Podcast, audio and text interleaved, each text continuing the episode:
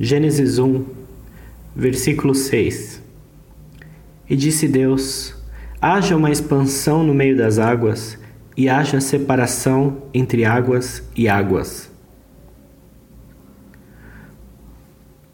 Nos últimos, nos últimos dias nós temos estudado os primeiros versículos de Gênesis. Estudamos até o versículo 5 no dia de ontem. Ao chegar no versículo 6, Deus começa o dia 2 da criação criando uma separação entre águas, entre águas e águas na outra parte da separação.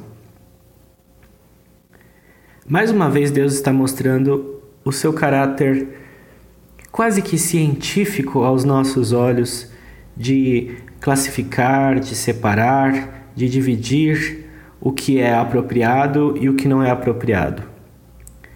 Parece-me que, segundo a narrativa, Deus sabe exatamente o que ele está fazendo. Parece que ele tem consciência de o que está sendo feito, de que maneira está sendo feito e qual vai ser o resultado disso.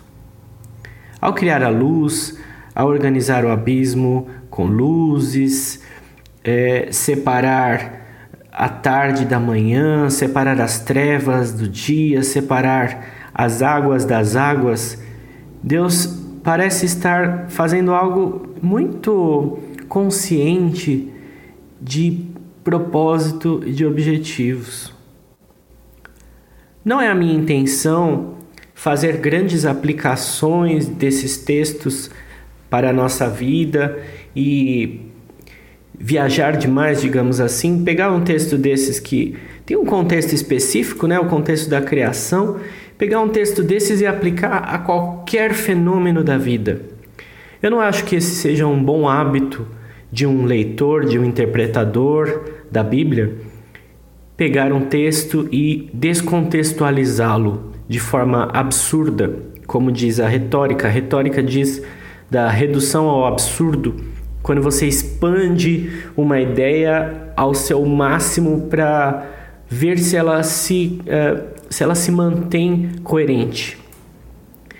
Eu não posso dizer aqui que Deus exige que haja uma separação na nossa vida, nos nossos atos, nos nossos costumes entre costumes e costumes, entre atos e atos, entre pensamentos e pensamentos. Esse texto ele fala sobre organização dos elementos da natureza e não uma organização psicológica ou uma organização moral, uma organização religiosa do ser humano. Esse texto não tem nada a ver com isso. Esse texto está falando sobre a organização física do universo. Ainda que águas venham a ser interpretadas como a palavra de Deus em certos momentos, é, não há uma forma de uma forma segura de interpretar esse texto além do seu significado imediato, penso eu. A não ser que estivéssemos interpretando a Bíblia a partir de simbolismos, aí precisaríamos de um dicionário de símbolos para dizer o que significa água, o que significam expansões, separações. Não é essa a minha intenção. A minha intenção ao ler a Bíblia é demonstrar como ele é um livro que pode ser compreendido por si mesmo. Claro que a partir das nossas ideias culturais, mas sem que seja necessária a pessoa ser uma iniciada em religião, em códigos, em segredos religiosos. Não. Ao dizer Deus, que as águas devem ser expandidas e separadas. Deus está organizando as coisas, está definindo.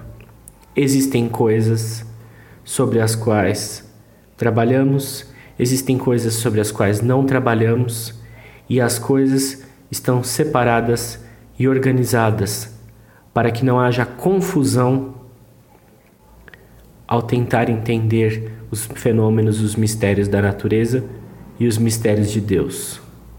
Deus não quer confusão.